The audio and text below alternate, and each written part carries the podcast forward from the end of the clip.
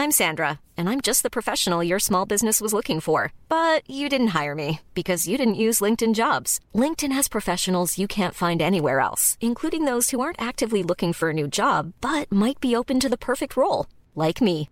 In a given month, over 70% of LinkedIn users don't visit other leading job sites. So if you're not looking on LinkedIn, you'll miss out on great candidates like Sandra. Start hiring professionals like a professional. Post your free job on linkedin.com/spoken today.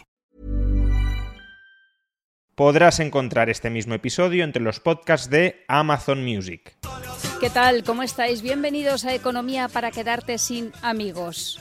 Hoy no hablaremos de su ego, de su mala vida o su mala salud, de los enormes forúnculos que le martirizaban. Esto, la miseria de la existencia, decía él, casi justifica la mala leche que al parecer tenía. No contaremos que fue copresidente del club de la taberna de su pueblo natal. Antes del puño en alto, fue el codo arriba. No hablaremos de que declinó trabajar dando clases particulares para mantener a su familia, pero sus hijos recibían las suyas, de piano por ejemplo, siempre pagadas por amigos y familiares. Vivió toda la vida de las rentas de los demás. Como la causa era la causa, no le importó recibir dinero de un pariente cuyo apellido les sonará. Phillips. Se casó con una noble, Jenny, que pasó junto a su marido, nuestro protagonista, las de Caín, en una habitación de Londres. De siete hijos, sobrevivieron tres. Como un Mesías, su misión era revolucionar este mundo a costa de todo el mundo.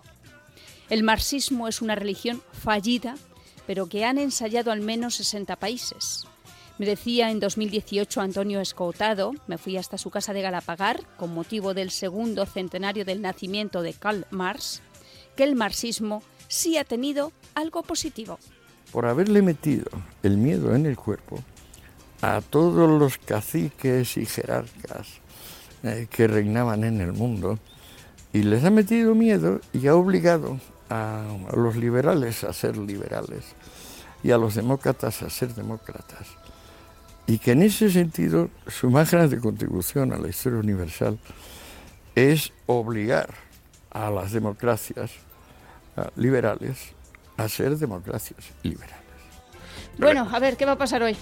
Hoy, hoy, hoy nos vamos, hoy a ver, en nuestro, nuestro esquema de perder amigos, Hoy, no, lo que pasa es que no tenía claro viniendo si perder amigos por un lado o por otro. Si perder amigos tratando de, de defender o de promocionar al, a, yo diría, al filósofo más importante de los últimos dos siglos, yo casi diría de, de la historia. Desde el ¿Tanto punto... ha vivido nuestro invitado? No, nuestro invitado No no. vampiro. Pero el tema del que vamos a hablar, sí, yo diría que es el filósofo más, eh, no sé si importante, relevante, impactante, o al menos que ha tenido más influencia práctica en la Sí, historia. Yo, Está Walt Disney y luego pues puede ser, este. pero porque eh, vamos a hablar de, de Karl Marx. Tiene muchos odiadores, pero también tiene muchos seguidores y nunca ha habido ningún filósofo que, porque todos los, casi todos los filósofos se han planteado la sociedad ideal, cómo crearían ellos una sociedad ideal, pero yo creo que ninguno ha conseguido llevarla a la práctica. No ha habido así una república así a- platónica o con los principios que defendía Aristóteles y sin embargo o, han sido cosas muy lejanas. Sin embargo, este sí, este ha- lo ha conseguido Karl Marx. Así que hoy vamos a preguntarnos eh, qué hay alrededor de esa figura. Me imagino que eso nos generará, pues eso, muchos también muchos odiadores, algún, esperamos que, que alguno que no nos odie tanto, y lo vamos a hacer, pues porque es, yo creo que el acontecimiento editorial del año en materia económica. Así es. Y para el autor de sus últimos, no sé, cinco o seis años, Juan Ramón Rayo, ¿qué tal? Bienvenido. ¿Qué tal? Muchas gracias por la invitación. Enhorabuena por este libro. Sí, enhorabuena porque me quito un peso de encima efectivamente de, de lectura y de escritura, como y el decías. editor, ¿no? Porque supongo que El- habrá el sido editor, el una editor, tortura. los editores especialmente, sí, yo creo, eh, no, se lo he, no se lo he puesto fácil porque las correcciones, recorrecciones y sobrecorrecciones, pues eh, vuelven loco a cualquiera, especialmente a los, a los editores. Nos, ha marcha. nos Sí. ha traspasado el peso a los demás, iba a decir. Porque, porque no, porque, claro, porque quien no lo conozca, pues son dos tomos de 1200 más o menos y 500 largas páginas, casi 600, que yo hoy. Pues y que lo- la segunda edición va a tener más páginas, ¿no? Tiene alguna más, sí. ¿Ah, sí? Sí, le- eh, ya- Se lo ya- consienten todo a rayo. Va, va a salir, va a salir la segunda en dos semanas y aún no sé cuántas, pero probablemente unas 20, 25 páginas más. Pues yo los traía hoy en la mochila para tenerlos aquí y digo, el peso nos, los- nos lo ha encalomado a los demás. Bueno, digo yo que Marx está más en la línea fantasía Disney o más en la ciencia. Bueno, Marx pretendía estar absolutamente en la, en la ciencia y de hecho, como, como decía Domingo, es, es- ha llevado a la, práctica sus ideas, pero es que él, su filosofía era una filosofía práctica, o así lo vendía él. Eh, ahí la, la famosa frase de que los filósofos simplemente eh, se han dedicado a pensar el mundo hasta el momento, pero lo que hay que hacer es transformarlo y transformarlo a través de la acción política inspirada en esa eh, transformación de la concepción de la realidad que consigue Marx o, pretende conseguir Marx con sus ideas, ¿no? Eh, básicamente, Marx para qué escribe el Capital, para eh, iluminar a la clase trabajadora, para explicarle a la clase trabajadora cómo es realmente el capitalismo, cuál es su posición dentro del capitalismo y cuál es su rol en la historia a la hora de derribar el capitalismo y de traer el, comunismo. ¿no? Es- pretende ser algo así como la conciencia del proletariado hecha, hecha obra para que el proletariado tome conciencia de sí mismo cuando, cuando era un, cada uno era un trabajador por su cuenta, por sus riesgos, sin, sin tener mentalidad de clase, de clase para sí, eh, y, eso, y eso es lo que pretende hacer Marx y lo que eh, consiguió, otra cosa es si consiguió revelar un movimiento real de la historia que estaba subyacente, que estaba ahí, al margen de que él eh, lo, lo escribiera o no, o si realmente lo que hizo fue, como sugieren algunas partes del libro, envenenar, de hecho él en ocasiones utiliza ese término, que hay que envenenar a la clase trabajadora Sí. contra la clase capitalista, eh, engañar, manipular a los trabajadores para que vean una realidad distorsionada y en función de esa visión distorsionada de la realidad conducirles a un escenario político que fue desastroso. Y yo quería preguntarte por el éxito, precisamente por, por ese filósofo que consigue que sus ideas se llevan a la práctica, de, un autor muy complicado. A mí hay una anécdota que me encanta, la cuenta Orlando Figes en, en su libro sobre la Revolución Rusa, que por cierto es fantástico el libro, y cuenta Orlando Figes que eh, cuando llegó el capital a Rusia, al censor de la al censor zarista de la Rusia zarista le dio el visto bueno, le dio el beneplácito y puso algo así como en la anotación de esto no se lo va a leer nadie si lo entienden no lo van, o sea, si lo leen no lo van a entender. Que entonces decía, dice Figes, esto es muy antimarxista porque va en contra de- del determinismo histórico, parece que se sale, no es un censor que dice, venga, que tire, pero es una anécdota que, es, bueno, graciosa, pero al mismo tiempo es realista. Es, es un autor complicado de leer, es duro y, y dices, ¿Cómo puede haber sido precisamente ese autor tan duro, complicado de leer, el que más ha generado esos movimientos de masas y el que más ha traído precisamente, el que más eh, ha conseguido llevar a la práctica unas ideas que en, en- en el papel son, son complejas? Ha ganado la batalla cultural. Sí. Sí, nivel mundial. eh, sí, aunque eh, un marxista te diría que no es que haya ganado la batalla cultural, sino que la batalla material estaba ganada y la cultura simplemente pues se adaptó a las condiciones materiales subyacentes y que por tanto Marx bueno, pues es una especie de instrumento de la historia para impulsar la historia en la dirección en la que estaba, en la que estaba orientado. La pregunta que plantea Domingo es muy, muy interesante y, trata una cuestión que no analizo en el libro eh, y justamente eh, emerge a partir de, un paper que se acaba de publicar en el Journal of Political Economy eh, por parte de Philip Magnes, eh, que es un, autor cercano a la escuela austríaca, bastante cercano a la escuela austríaca, y su tesis es muy interesante y, yo creo que a, Domingo por cómo formulaba la pregunta le encajará bastante bien.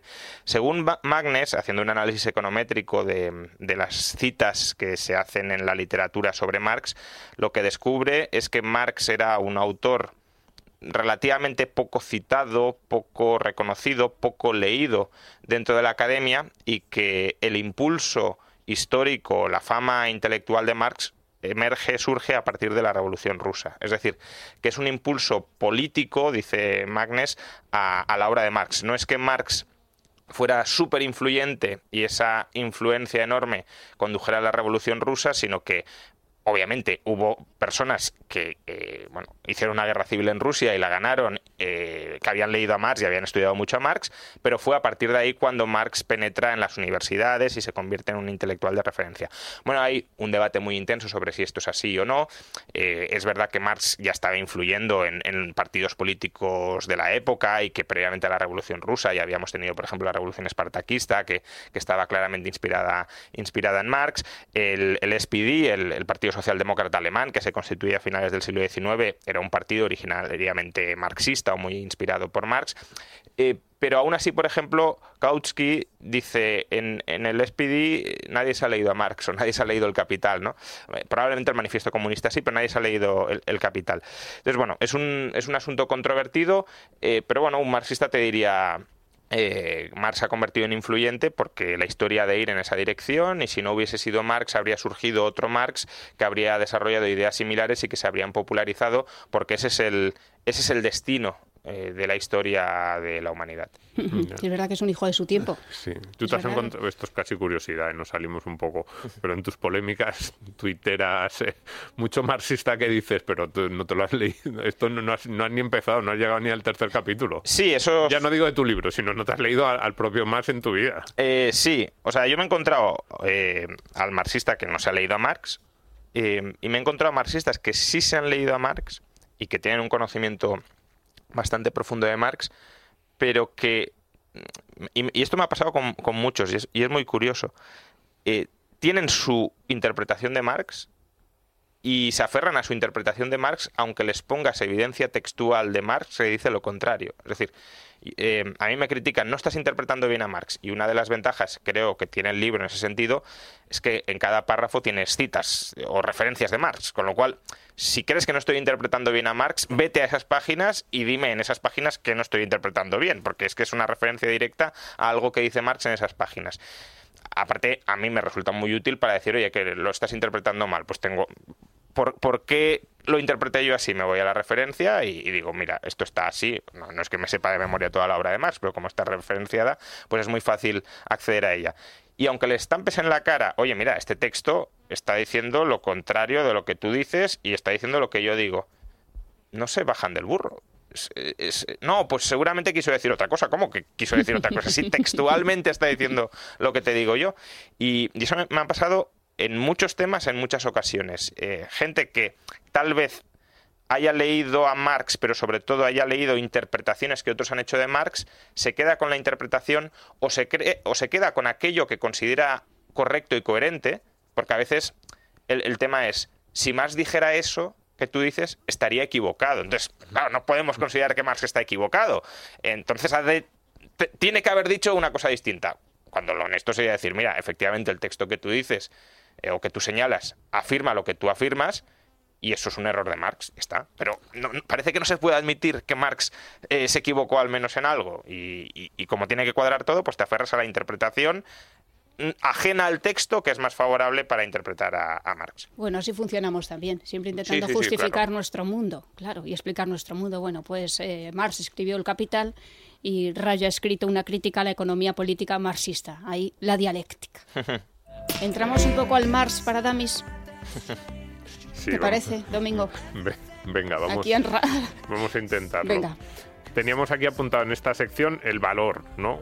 Que parece uno, de esos conceptos como clave del marxismo. El valor, valor objetivo frente al valor subjetivo, que siempre hablamos en liberalismo, que las cosas valen lo que en función de lo que cada uno las, las, eh, las queremos o les damos una eh, una preponderancia en, valoraciones completamente subjetivas, ese valor objetivo del, y valor objetivo asociado al trabajo. Dices en, el primero de los capítulos, lo planteas, dices que el, eh, la, única cualidad social que comparten todas las mercancías y que permite igualarlas cuantitativamente es la de ser productos del trabajo. Es como cosas muy diferentes, cómo hago yo para equipararlas o, para medirlas, y Marx dice el trabajo. Pero claro, problema del valor trabajo. Yo me, he puesto aquí varios ejemplos que parece que plantean que esto puede ser un poco absurdo. Pues no sé. Y en el libro también hay varios. Messi, por ejemplo, entrena igual de duro que los jugadores de la selección argentina de balonmano. Mm, los dos trabajan igual, los dos entrenan cuatro o cinco horas al día, sin embargo, Messi es multimillonario, los jugadores de la selección argentina de balonmano, como en Argentina no es muy famoso el balonmano, no, no ganan nada. Eh, si yo monto una expedición para sacar un tesoro del fondo del mar, que es un ejemplo clásico, pues el valor de lo que saque pueden ser millones o puede ser cero. Hago el mismo trabajo, pero si saco una piedra no tengo nada y si saco unas perlas ahí enormes, pues gano mucho.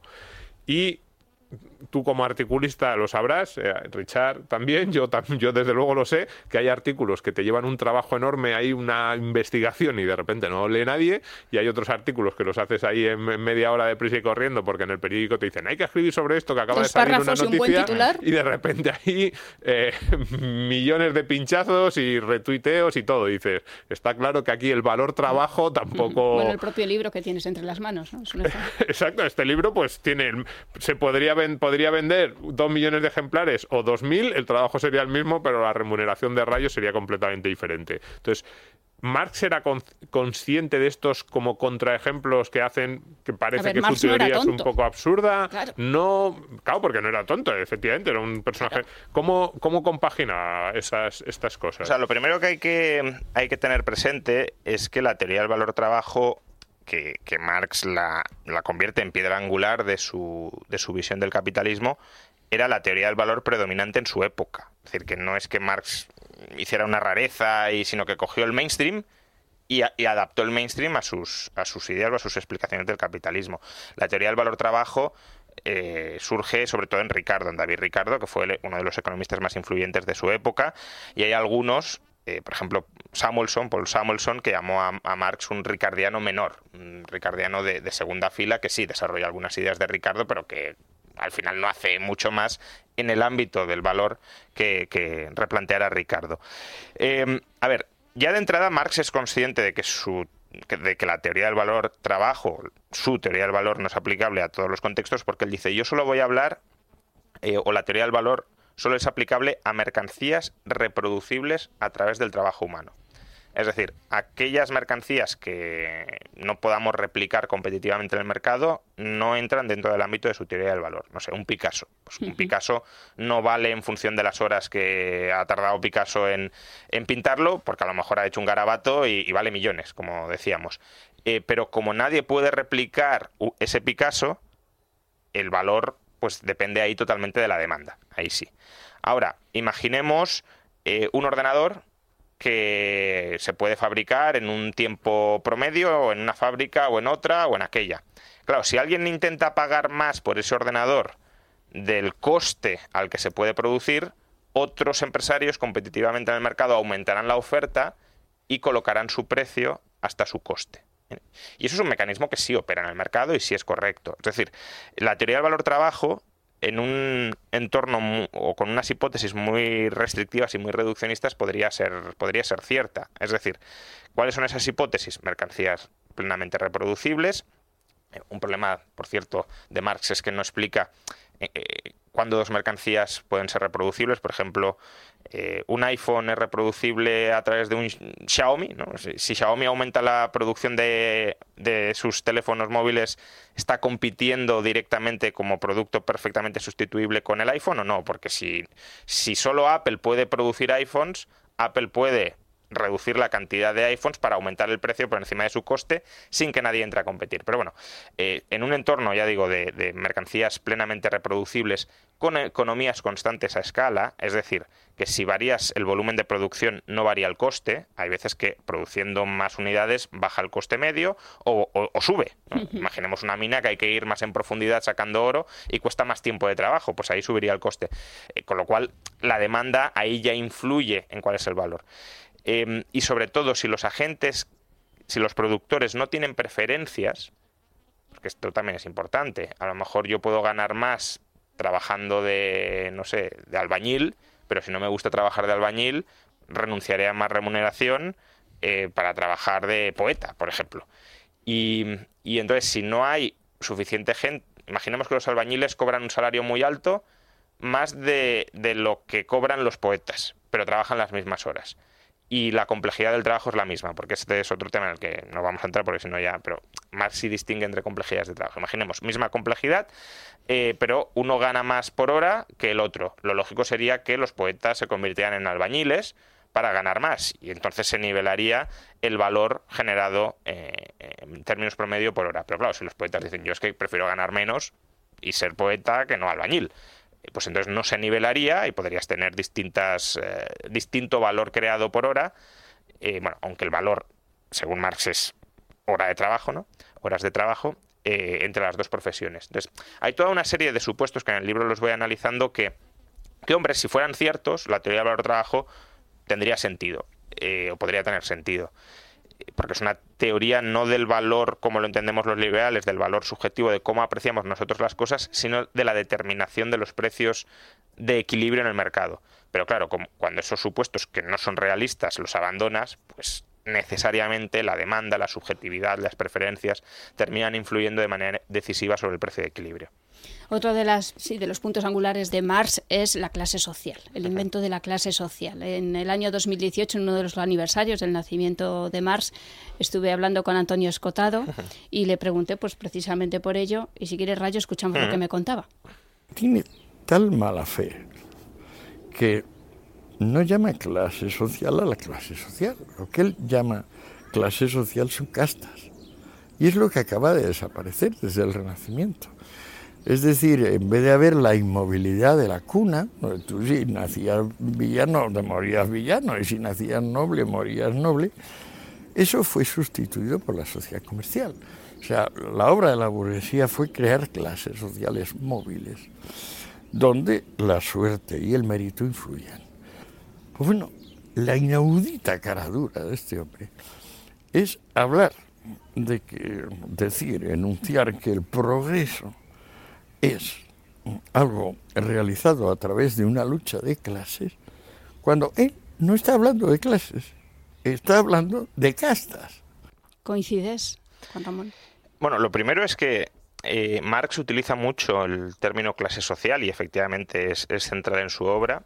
Eh, el motor de la historia es la lucha de clases, pero Marx no tiene una teoría de las clases sociales. De hecho, como, como sabéis, Marx solo publicó eh, solo autorizó la publicación en vida del primer volumen del Capital, el segundo y el tercero los editó Engels. Póstumos. Eh, póstumos es una edición, por lo visto, bastante fiel a la realidad, porque sí tenemos los manuscritos originales de Marx y los han cotejado y más o menos hizo un muy buen trabajo.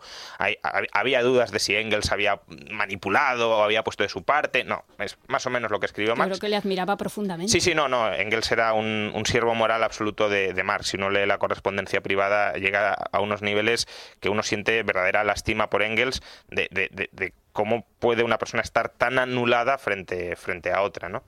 Em, pero bueno, en el tercer volumen del Capital concluye con un capítulo de las clases sociales cuando va a exponer su teoría de que es una clase social y está inacabado. Es decir, escribe página y media y dice, bueno, ahora vamos a definir las clases sociales y termina ahí. O sea, no da una definición como tal de clase social. Pero bueno, más o menos se puede reconstruir qué entendemos por clase social y básicamente lo que entiende Marx implícitamente por clase social eh, o, las clases sociales vienen determinadas, mejor dicho, por la estructura de, la propiedad privada de los medios de producción.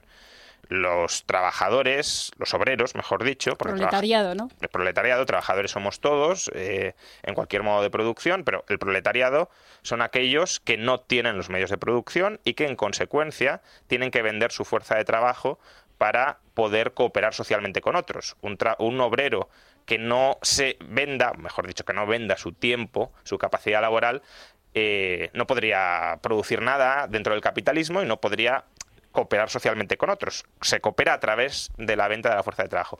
Y el capitalista, por el contrario, es quien tiene los medios de producción y eh, quien compra fuerza de trabajo, pudiendo así explotar al trabajador. claro, ahí la cuestión que plantea Antonio es, es interesante, ¿no? Eh, cuál era la visión que tenía Marx sobre la movilidad entre clases sociales.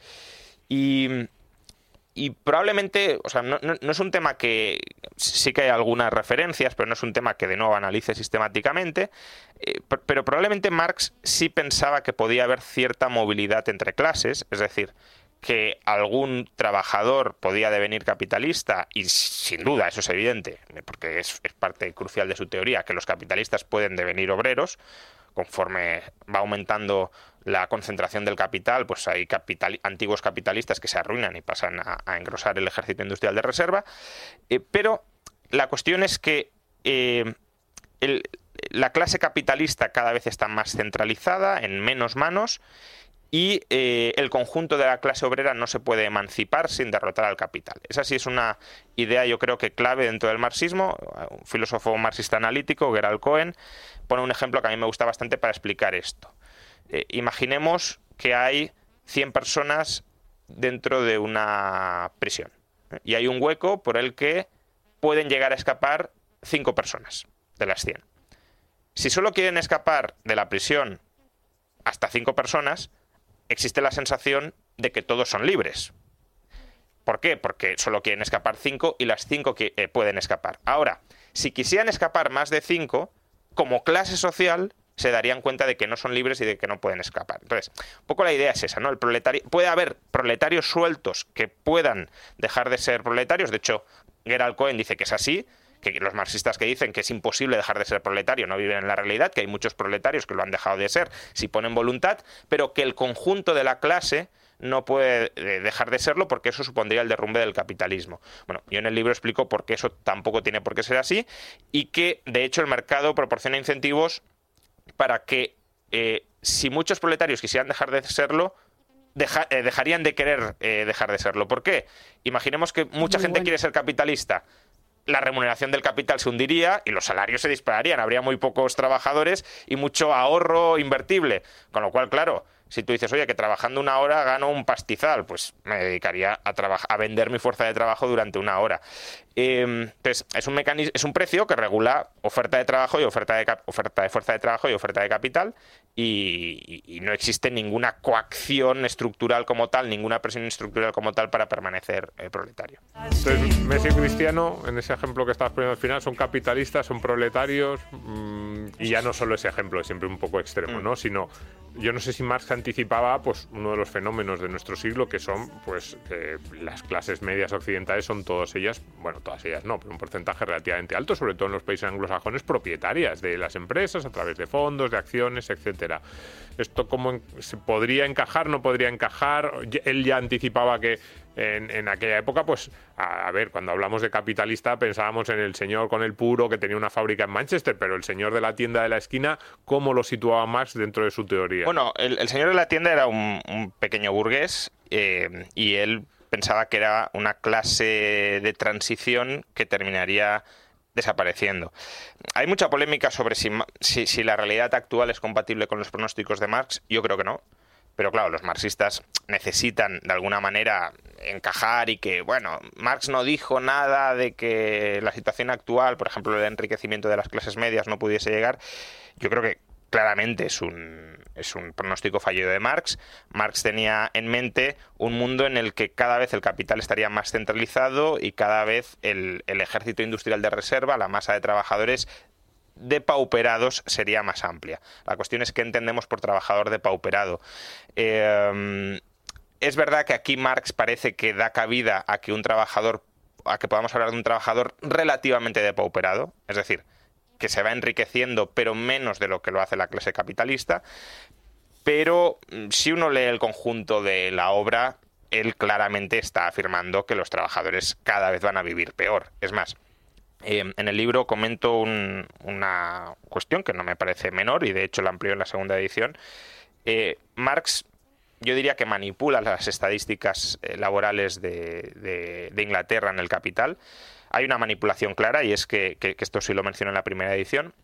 en em, las estadísticas salariales las corta en la década de los 50, cuando el Capital se publica en el año 67 y por tanto podría haber actualizado y de hecho otras estadísticas las actualiza hasta el año 67. Eh, durante la década de los 70 y en los 80, antes de su muerte, se publica la segunda y la tercera edición del Capital y él aprovecha para actualizar otros eh, aspectos de, la obra, pero no actualiza las estadísticas salariales. ¿Y por qué? Porque hasta los años 50 los salarios se mantienen estancados y a partir de los años 50 los salarios comienzan a subir y no quiere reflejar en el Capital cómo el proletariado está mejorando sus condiciones de vida. Es más, él utiliza series estadísticas, los llamados Blue Books, los libros azules, de, que eran informes de los inspectores laborales ingleses y eh, en el año 85 del siglo XIX dos economistas de Cambridge escribieron un artículo, que este lo comento ampliamente en la segunda edición, eh, donde básicamente acusan a Marx, sin, no lo dicen textualmente, pero dicen roza la manipulación de las estadísticas. Y, muestran varios ejemplos de, cómo corta textos o los exagera o cita mal los datos, por ejemplo, confunde lo que es, eh, un ejemplo, ¿no? Dice, las mujeres en este puesto de trabajo eh, suelen trabajar en términos medios en una superficie de, de dos metros cuadrados. Y lo que dice el inspector es, hemos encontrado algunos casos extremos en los que hay mujeres trabajando en dos metros cuadrados. Toma lo que es lo mínimo y excepcional como el promedio de, de las Que condiciones. tenía mucho de periodista, Mars. Bueno, él, él era periodista también, o sea que... eh, entonces, bueno, por no... por, por- por no Todo, todo al final tiene una explicación, Claro. Richard. Si es que- por no desviarme, porque me he ido mucho y, y la pregunta es la pregunta, ¿no? Eh, eh, Engels llamaba a, a estos asalariados venidos a más aristocracia eh, obrera, ¿no? Y, y tenía miedo de que los intereses de la aristocracia obrera se estaban eh, ajustando con los intereses de los capitalistas. Y de hecho los criticaba decía es que aquí eh, eh, los capitalistas les interesan las colonias y las guerras coloniales y la aristocracia obrera también las está defendiendo en lugar de, de oponernos a las mismas entonces eh, Marx cómo incorporaba esto pues ya digo eh, mal. Mal porque su visión There's never been a faster or easier way to start your weight loss journey than with PlushCare. PlushCare accepts most insurance plans and gives you online access to board-certified physicians who can prescribe FDA-approved weight loss medications like Wigovi and Zepbound for those who qualify. Take charge of your health and speak with a board-certified physician about a weight loss plan that's right for you. Get started today at plushcare.com slash weight loss. That's plushcare.com slash weight loss. plushcare.com slash weight loss. Want to teach your kids financial literacy, but not sure where to start? Greenlight can help. With Greenlight, parents can keep an eye on kids' spending and saving, while kids and teens use a card of their own to build money confidence. As a parent, you can send instant money transfers, set up chores, automate allowance, and more. It's a convenient way to run your household, customized to your family's needs, and the easy way to raise financially smart kids. Get started with Greenlight today and get your first month free at greenlight.com slash ACAST. I'm Sandra, and I'm just the professional your small business was looking for. But you didn't hire me because you didn't use LinkedIn jobs. LinkedIn has professionals you can't find anywhere else, including those who aren't actively looking for a new job but might be open to the perfect role, like me. In a given month, over 70% of LinkedIn users don't visit other leading job sites. So if you're not looking on LinkedIn, you'll miss out on great candidates like Sandra. Start hiring professionals like a professional. Post your free job on linkedin.com/spoken slash spoken today. de cómo tenía que desarrollarse el capitalismo era cada vez capitalistas más cada vez menos capitalistas pero más ricos y cada vez más trabajadores eh, más pobres. Y lo que ha sucedido eh, cito de hecho a Piketty eh, que, en eso es sincero el gran fenómeno del siglo XX ha sido la patrimonialización de las clases medias y eso es algo que, que más no llega a ver. Por cierto sobre esto que también hubo polémica pero que creo que es muy claro. En el manifiesto comunista Marx y Engels cuando critican a, a los que les critican por querer cargarse la propiedad privada, les dicen, nos criticáis por querer abolir la propiedad privada, pero en vuestra sociedad la propiedad privada está abolida para el 90% de la población.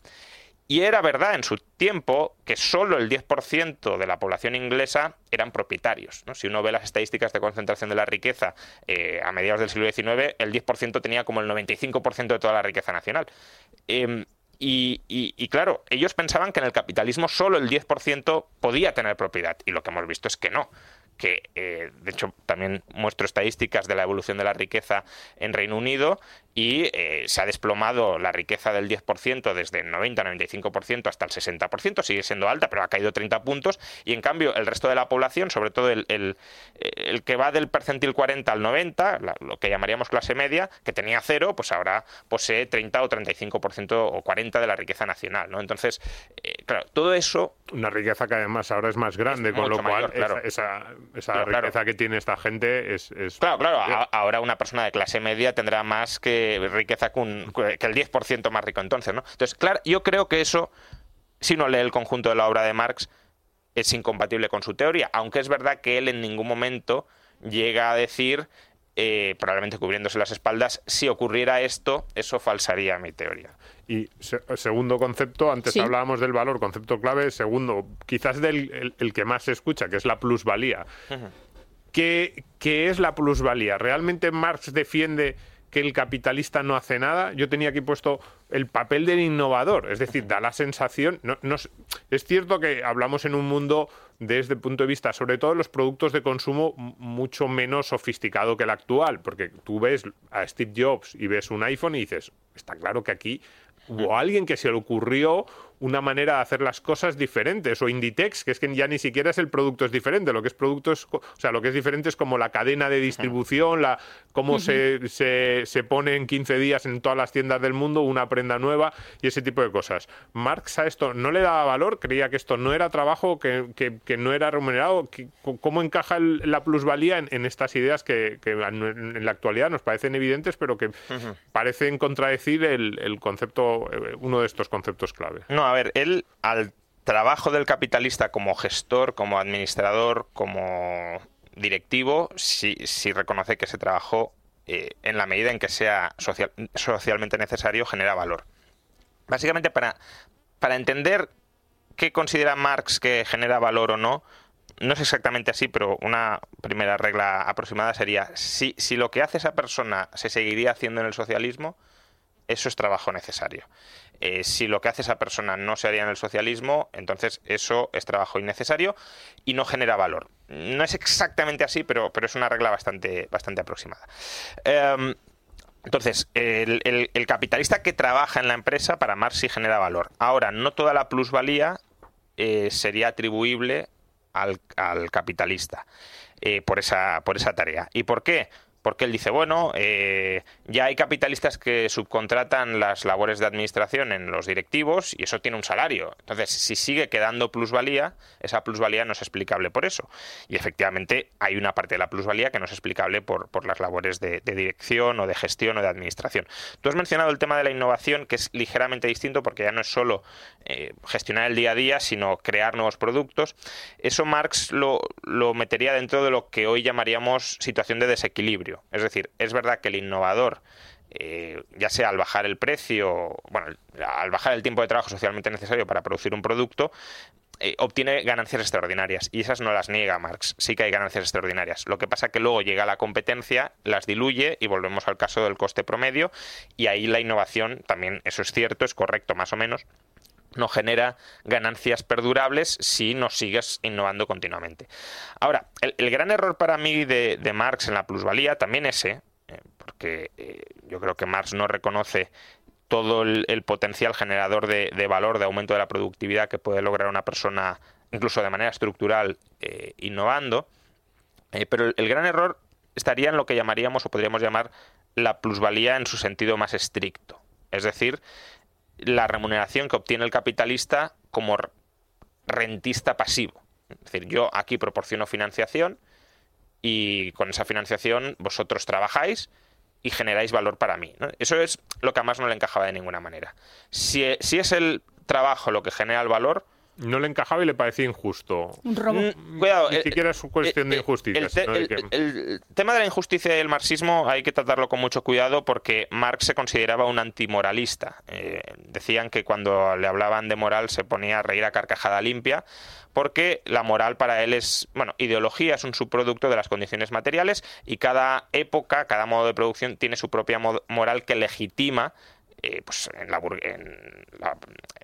en, el capitalismo pues existe la moral burguesa que legitima el derecho de propiedad privada, etcétera. ¿no? El liberalismo, nuestras ideas para Marx serían un subproducto de la época para eh, consolidar lo que hay.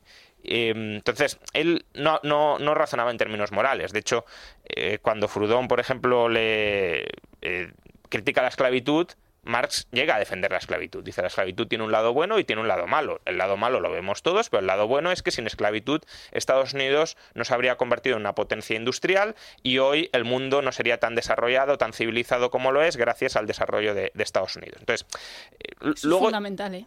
¿eh? Es fundamental porque hoy en día no se hace esa lectura de Marx. Mm, bueno, los yo creo que hay marxistas que sí, que sí la hacen. Eh, obviamente el que no se ha leído a Marx e intenta de alguna manera como bueno, lo que podríamos llamar a lo mejor izquierda woke, eh, incluida por el justicia social. De justicia social, claro, ahí no, eh, vamos, sería totalmente contrario. De todas formas, yo en el libro también explico que Marx sí tenía una moral. Eh, de hecho, el término explotación, por ejemplo, no es, no es casual. Es más, eh, esto también lo dice Gerald Cohen, que es un filósofo que a mí, me gusta bastante eh, cómo, explica Marx y cómo razona sobre Marx. En los Grundrisse, que es como el borrador del capital, una especie de borrador del capital, Marx califica la explotación como un robo. Entonces, claro, dice Cohen, un robo todos lo entendemos como eh, tomar aquello que no te pertenece y por tanto como algo injusto. Entonces, a menos que Marx quisiera decir que los robos no son injustos o, que no son evaluables moralmente, eh, Marx estaba emitiendo un juicio moral, y si emite un juicio moral es que tiene una moral. Eh, entonces, yo lo que digo en el libro es que Marx no quería someter su propia moral a la crítica y por eso la camufló como el movimiento de la historia, eh, como ciencia, cuando en realidad, claro, que merece una crítica independiente. Pero bueno, me he desviado. Marx considera que la financiación, el, capitalista que meramente financia y obtiene rentas, eh, es el explotador puro, ¿no? el, parásito. Él, de hecho, lo califica en varias partes de, parásito, incluso de, vampirismo. ¿no? está absorbiendo el trabajo muerto, que es los medios de producción de los que es propietario el capitalista, parasita, vampiriza, se come al, trabajo vivo que proporciona el, obrero. Y eso es lo que a él no le encajaba en absoluto. ¿Cómo puede ser que si el valor lo genera el trabajo, quien no trabaje obtenga parte del PIB, ¿no? obtenga parte del Producto Nacional? Para Marx, eh, lo, si no hubiese explotación, eh, las rentas del capital en su sentido estricto deberían ser cero. ¿eh? El PIB debería ser todo rentas del trabajo, incluyendo el trabajo directivo.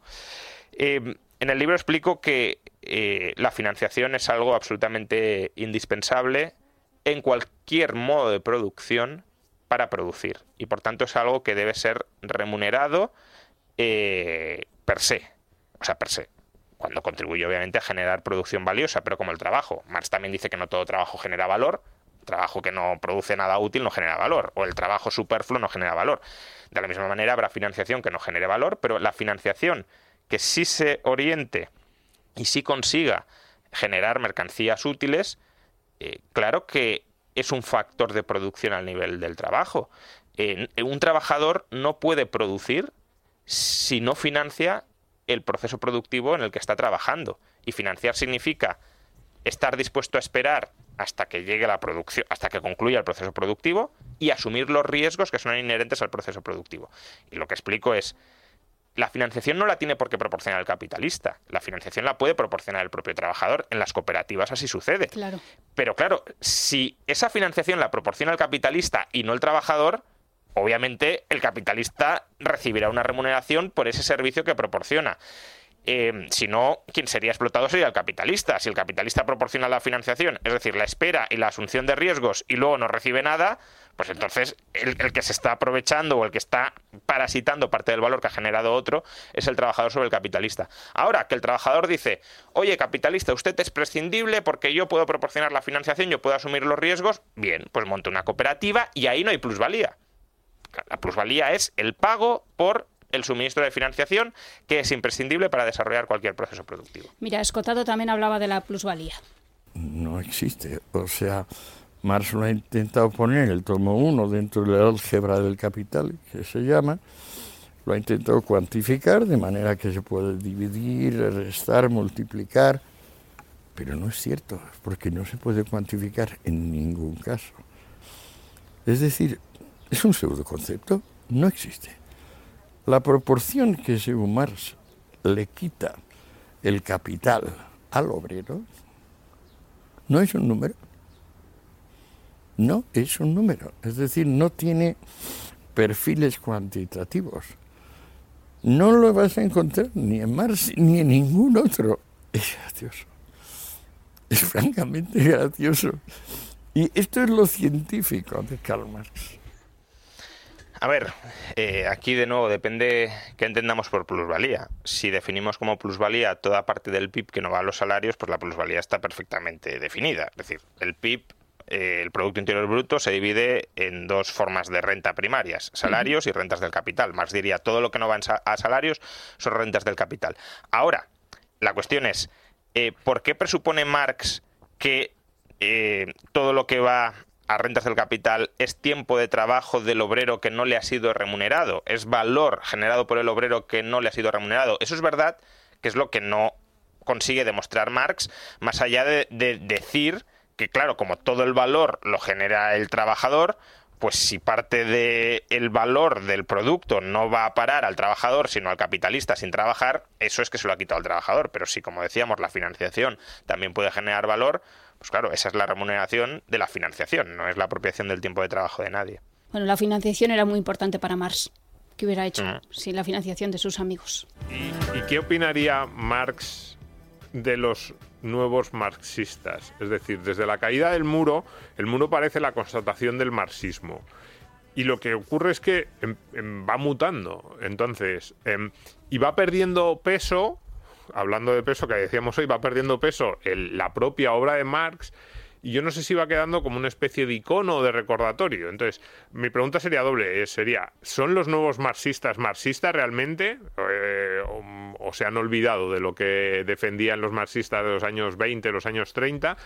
Y en segundo lugar, ¿Qué opinaría Marx de esta nueva extrema izquierda que le reivindica, pero no sé si le reivindica del todo? Es decir, si se encontraba Marx con un tipo de pelo con, el pelo color fucsia que dice que es pansexual y que él está aquí para liberar a los colectivos oprimidos, Marx, mm, no sé, si se llevaría bien mal con él, si le diría no tienes ni idea, si diría tú eres en realidad una desviación de la sociedad capitalista y eres un ejemplo de lo eh, una sociedad pervertida contra la que yo luchaba ¿Cuál sería el encaje de, Marx en esto? O sea, tengamos en cuenta que ya Marx, en los últimos, no sé, si, no es una carta del año 81, no, recuerdo exactamente la fecha, pero eh, una de, de las cartas eh, cercanas a, su muerte ya decía yo no soy marxista si por marxista entendéis todo lo que se está cociendo en los círculos intelectuales de su época que ya eran más o menos fieles a lo que había escrito Marx a ver gran parte de los debates que tenemos hoy y que muchas veces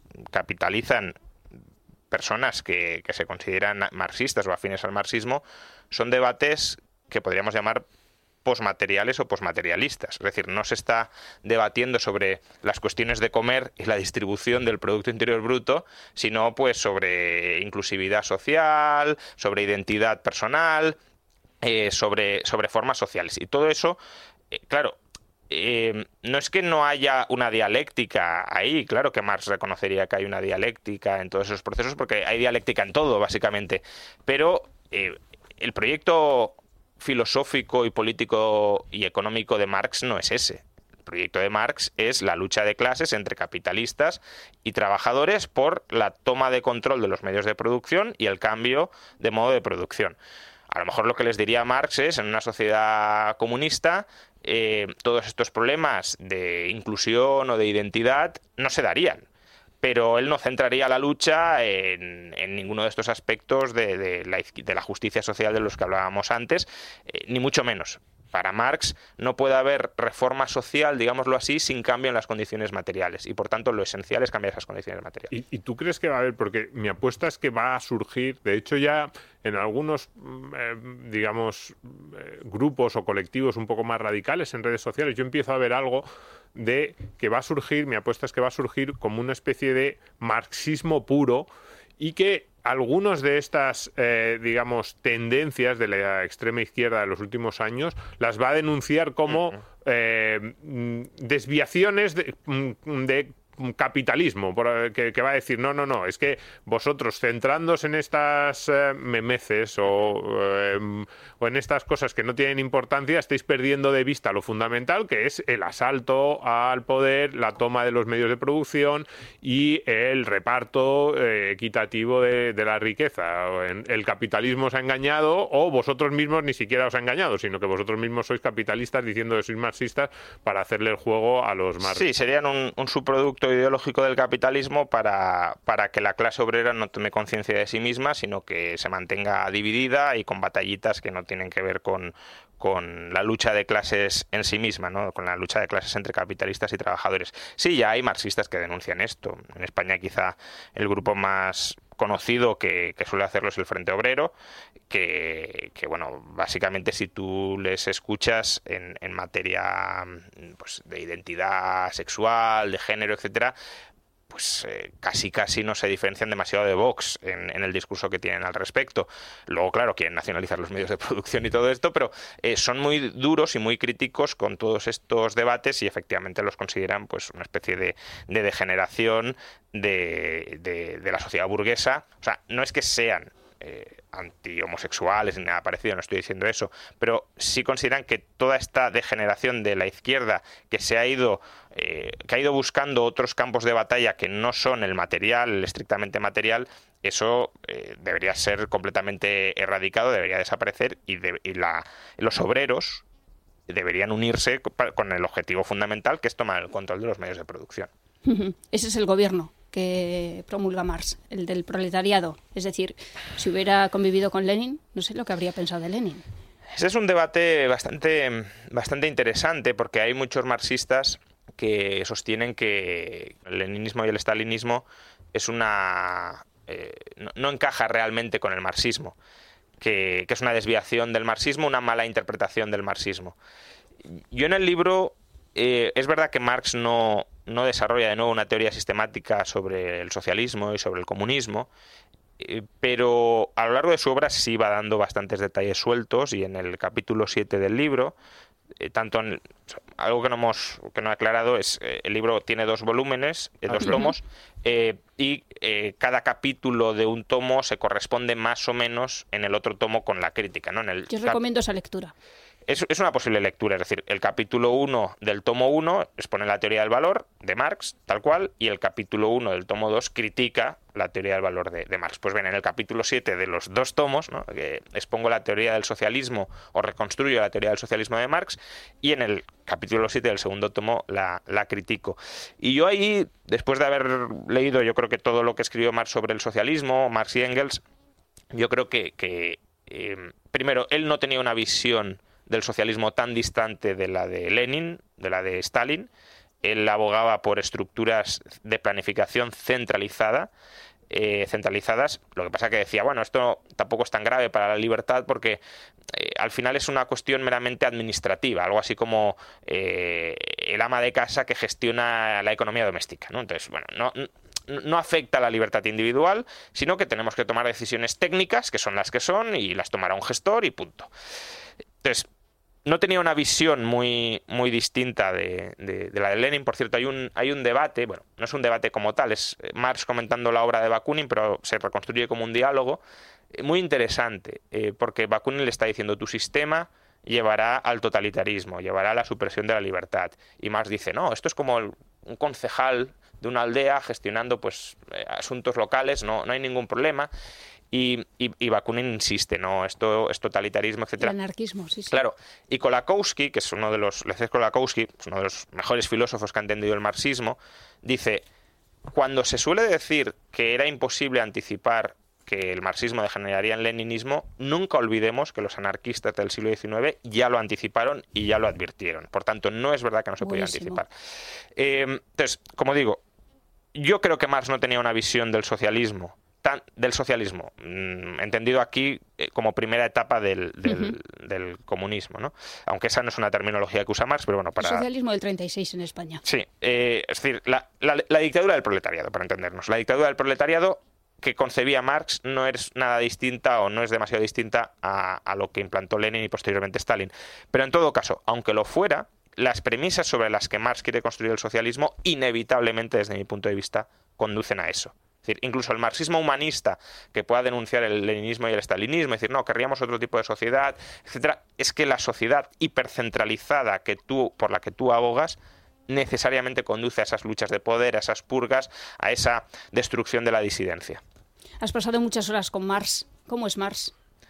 Bueno, a ver, cuando uno pasa tantas horas eh, con un autor, me pasó también con Keynes, termina de alguna manera empatizando o cogiéndole cariño porque te metes en su vida, ¿no? Y, vas viendo cómo, pues, leyendo las cartas, cómo va contando sus dolencias y cómo se va acercando incluso la hora de su muerte, cómo se va apagando como persona a lo largo de sus cartas.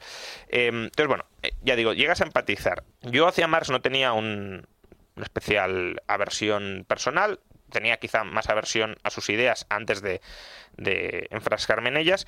Y lo que me ha sucedido después de, leer eh, su obra y su correspondencia es que a la obra le he cogido un cierto cariño, entre comillas, aunque con todos los peligros y todos los, eh, riesgos que, estoy mencionando, pero bueno, lo ves más o menos como una obra coherente y que además es coherente a lo largo casi de toda su vida y sólida internamente, aunque con pies de barro, pero bueno, dices, tiene, tiene entidad.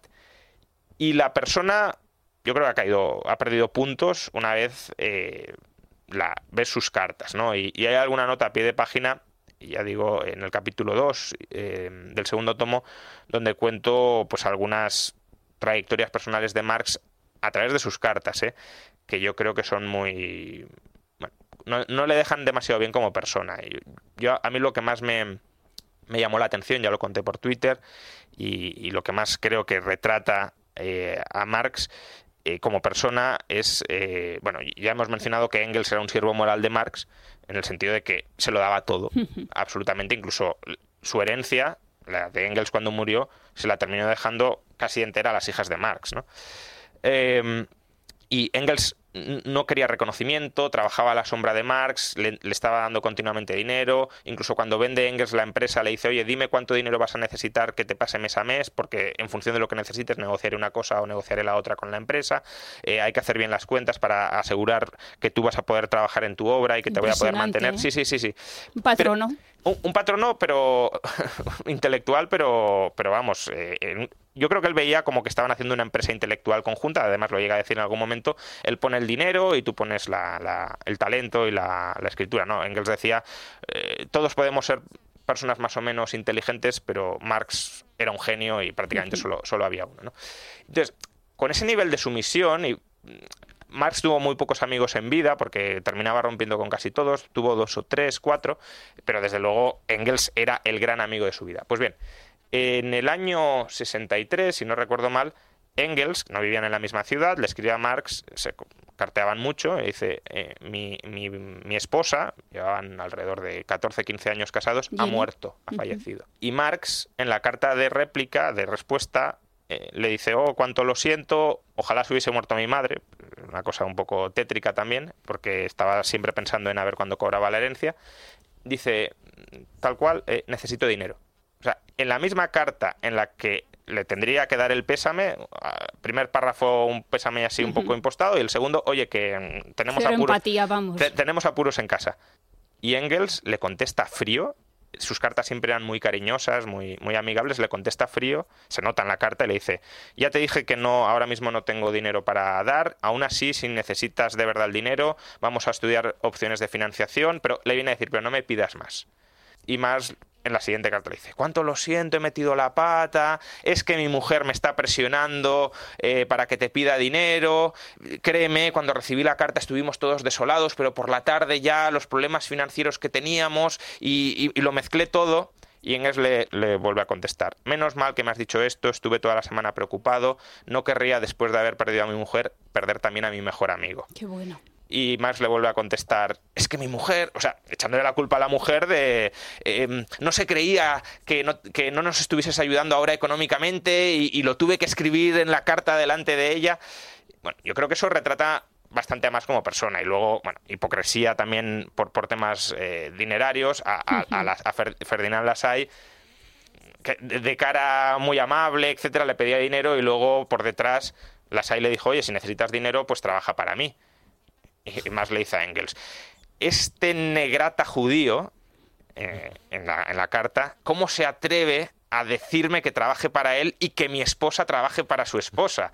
Eh, bueno, pero luego cuando fallece la SAI, por ejemplo, le dice a su mujer, yo siempre le he tenido en la más alta consideración y, nunca le he criticado en público y seis meses después escribe un artículo poniendo, poniéndola a parir en público. Bueno, eh, era humano al fin y al cabo. Él, era humano, sí, está claro, está claro y, si nos sacaran a todos mensajes privados, pues, pues veríamos. Pero, pero ya digo, la carta de Engels, yo creo que eh, más allá de que sea una correspondencia privada, lo retrata como una persona que estaba obsesionada con, con él con su trabajo y, necesitaba dinero y, todo lo demás le daba un poco igual. De hecho, ya esto es lo último que voy a contar, cuando eh, la FARC, el, futuro yerno de Marx, le, pide la mano de su hija, eh, Marx le dice, bueno, antes de que te dé el consentimiento, me tienes que demostrar que eres una persona de posibles Ah, iba a decir como mi, como, como mi abuela. Mi abuela siempre, claro, mi abuela siempre era como, pero a ver, estos chicos así, estos novios, a mí, a mis ¿Tú de quién eres? No, tú un poco de estos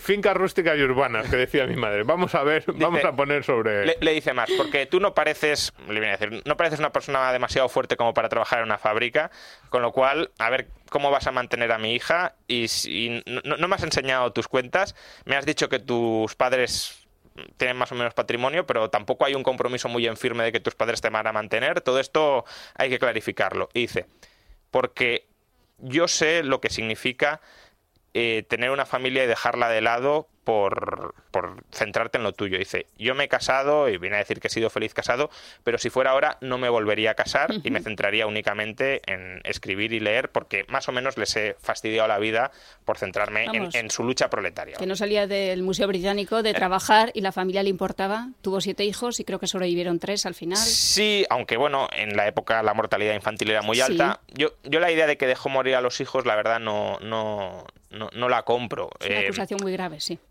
A ver, es verdad que a lo mejor si él hubiese trabajado, no hubiese tenido tantas deudas, pues la cosa podría haber sido distinta, no lo sé, pero eh, él claramente en las cartas, cuando cuenta la muerte de, de sus hijos y demás, se le nota apesadumbrado y, y- y sí que quería a su familia, se- vamos, de la correspondencia se desprende eso, pero priorizaba eh, su, su obra casi con una visión milenaria de yo, yo soy ese instrumento de la historia que tiene que iluminar a la clase obrera, no me puedo distraer de mis objetivos a largo plazo, el, el futuro de la humanidad, no, esto no lo llega a decir, pero para entendernos, ¿no? Sí. Es más importante que yo y mi vida familiar.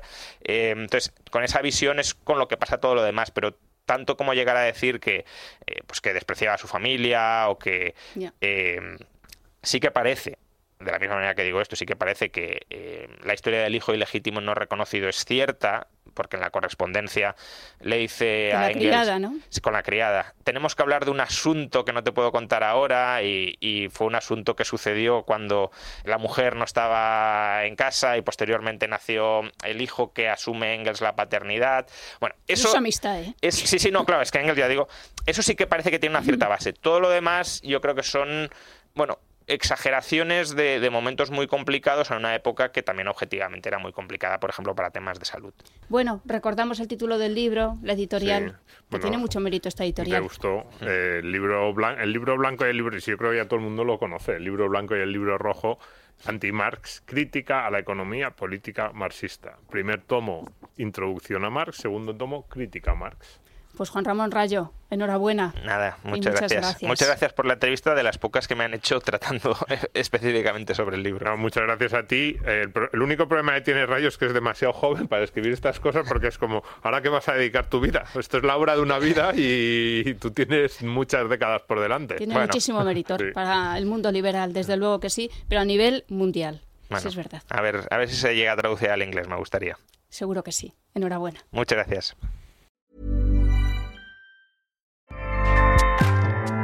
ACAST powers the world's best podcasts. Here's a show that we recommend. Are you a reality TV junkie? Do you ever think, dang, I wish I had someone to talk to about all the trash TV that I watch? Well, look no further, garbage lover, because Reality Gaze is a podcast for you. Hello, I'm Maddie. And I'm Poodle, and we're the Reality Gaze. We talk about all your favorite unscripted shows like The Golden Bachelor, Love is Blind, and TLC's big, messy behemoth 90 Day Fiancé. And if you're driving to work, folding laundry, or just pretending to listen to your husband talk about sports, Just put on the pod, and you've instantly got two gay besties spilling all the tea and reading these people for filth. so come at us, y'all. Find Reality Gaze wherever you listen to podcasts.